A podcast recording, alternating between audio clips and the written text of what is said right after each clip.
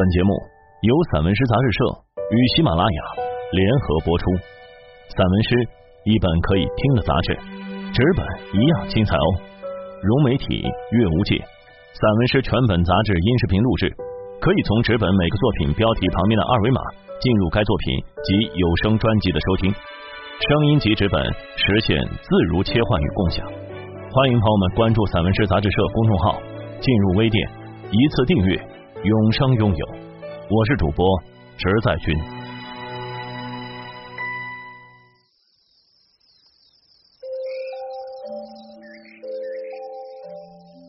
自行车和杉树，宋烈义。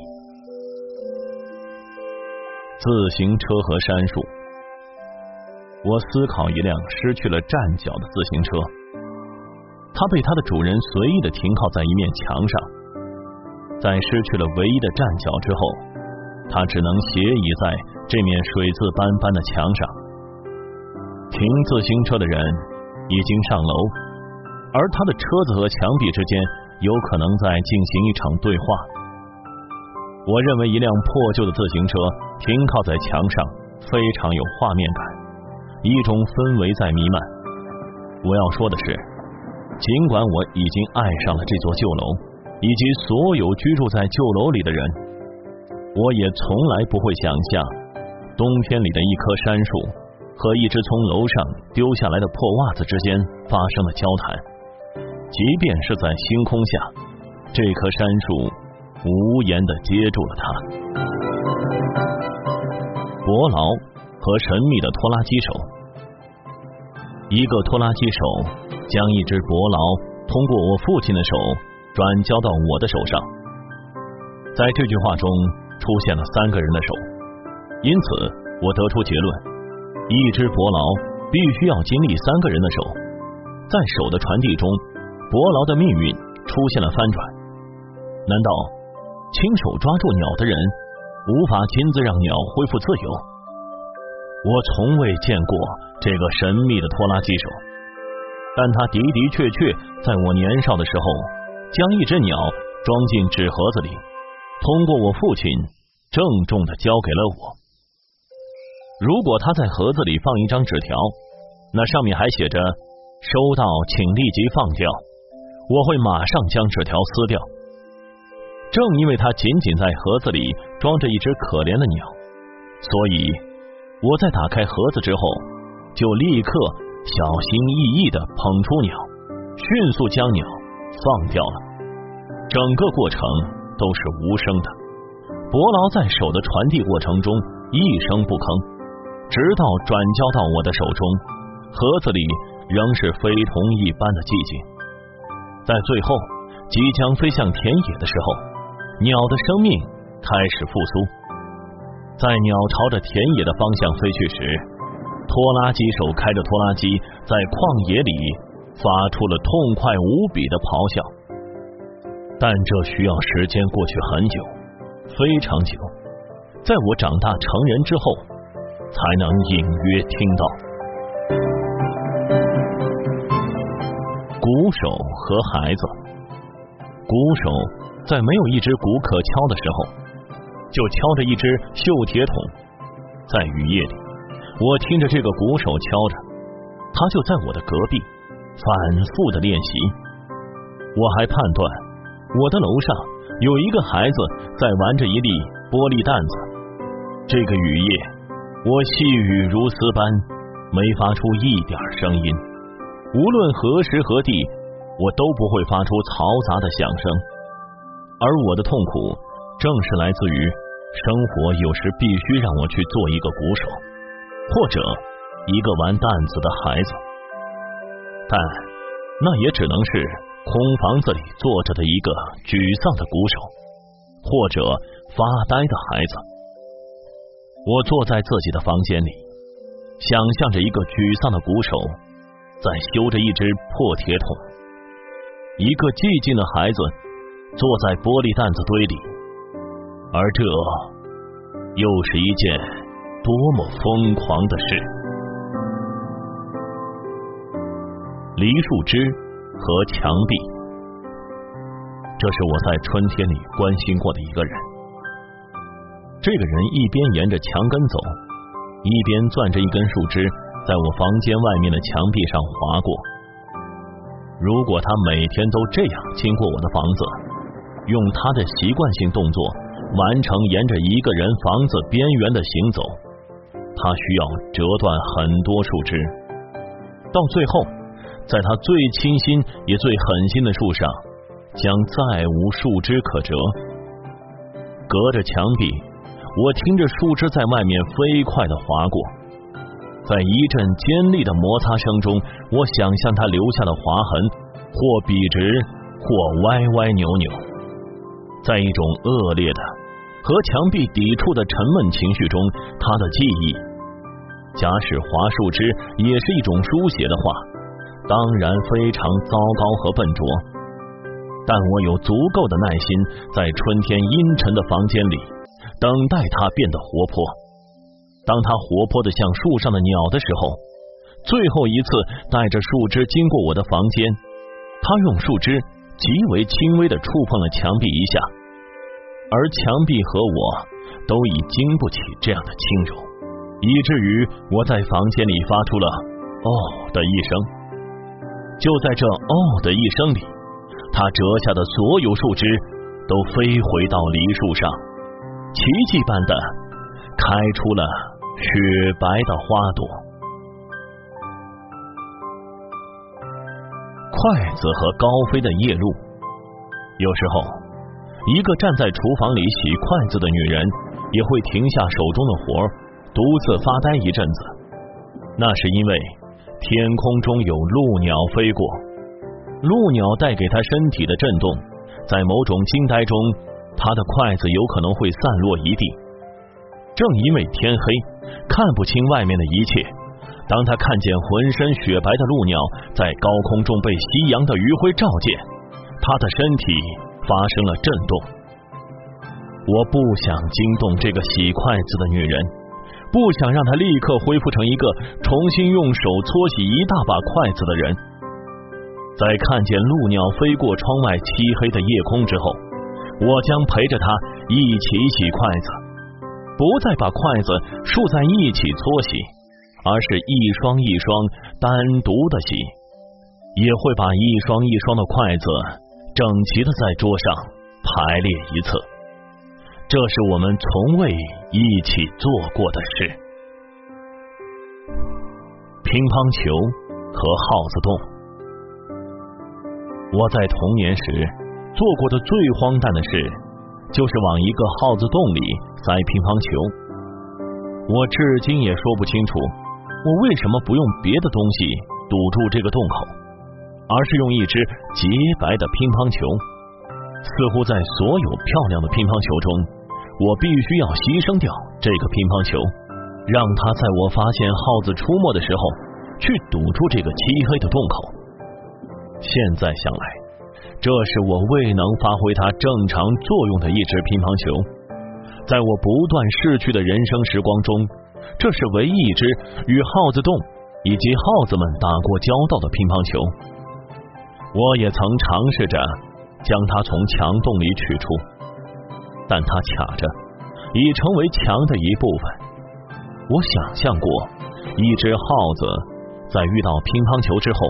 急转回头往洞里走的情形，那时我非常想知道，在乒乓球的另一头发生的事。旧楼和小提琴曲，我羡慕一个站在对面旧楼窗口里的人，竟然学会了拉小提琴。但一座旧楼和小提琴又有什么关系？我即便现在就搬进那座旧楼里，在布满痕迹的房间里，也不会满怀热情的去学习演奏小提琴。我在这边的房间里练习来回跑步，到了那边的楼房，还是一个因为害怕衰老而坚持每天在室内健身的人。在一座旧楼里练习跑步，上下楼梯。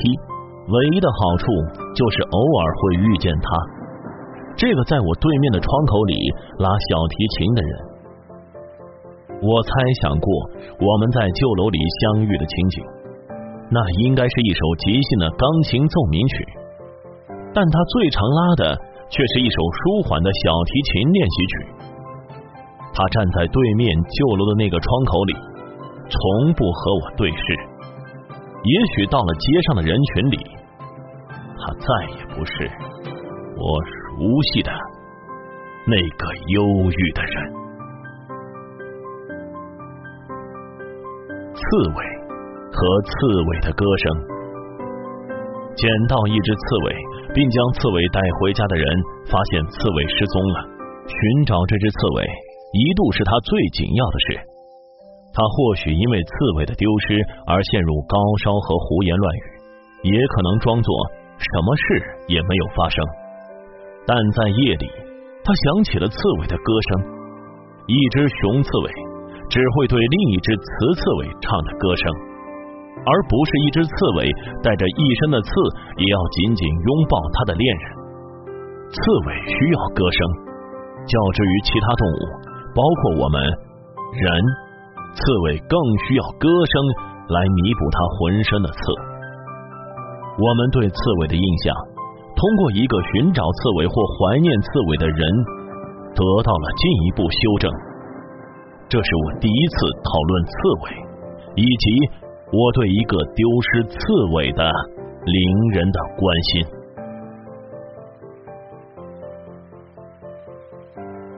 马和我，有时我悲哀的想，我只不过是一匹游乐场里的马，并没有真正的驰骋过。某一天，我真的就来到了这个游乐场，看见一个孩子骑在一匹马上，绕着几棵树慢悠悠的跑着。在马获得站立休息，也可能进入了某种属于马的白日梦的时候。马静止的像一尊雕塑，马的思维似乎也被凝固。但一只苍蝇的飞舞，让马的尾巴瞬间扬了起来。我更加悲哀的想，在苍蝇飞舞的游乐场，马从来没有真正休息过。我满含泪水的被人拖出游乐场，这是我唯一做过的与游乐场有关的梦。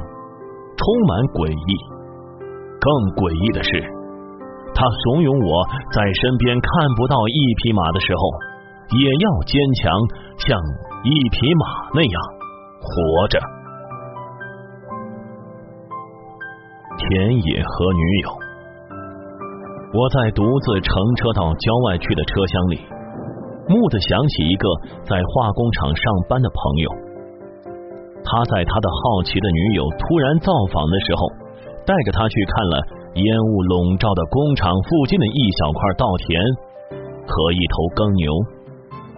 那也许是这个城市郊外的最后一小块稻田和最后一头耕牛。他其实是想到他上班的地方看看。他感兴趣的是他每天打交道的各种机器和厂房。在工厂旁边的田野里，正像很多恋人们所做的那样，他们一言不发，呆呆的望着稻田和默默耕地的牛。正像很多恋人们身上发生的那样，他们一离开这地方，就已经决定分手。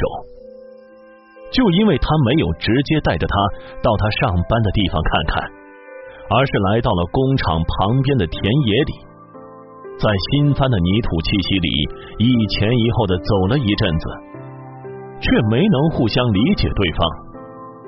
就在这个城市郊外，最后一头耕牛默默耕耘着最后一小块稻田的风景里，他拒绝了他抚摸他的头发。野草和房子，今天我写下。人的居住是在防止草的侵入，但我还在窗台上发现了一株野草，它即将开花结籽。如果我离开这座房子，这里将慢慢成为草的世界。草门将占领房间里的家具、电器的位置，并且从我的床底下也会长出草来。这根本不是什么骇人听闻的事。一些鸟也会在我的门口伺机而食，它们的粪便很可能会带来植物的种子。我握着一把钉锤，往墙上拼命的钉钉子。我要挂的这幅画充满了绿色的生机。它不是这座房子的遗像，而是对野草们来到这座房间里的欢呼和致敬。笔名和羽毛，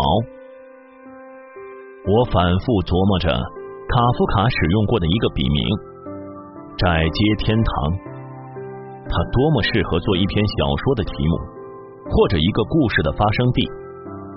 但这个笔名里。分明包含着写作者的人生境遇，在渴求上升中又不断坠落。窄街和天堂互相牵扯着，保持着某种力量的平衡。我捡起这个被他的发明者创造出来又嫌弃的笔名，不知道为什么，它仅仅被使用过一次，就再也没用过。就像捧起一只受伤的鸟抖落的羽毛，洁白的羽毛，感到命运的沉重。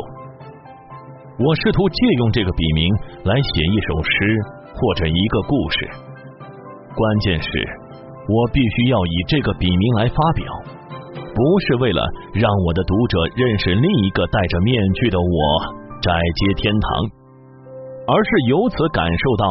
那个曾经真实出现过的写作者，弗朗茨·卡夫卡，这是非常曲折和离奇的，从来没有发生过。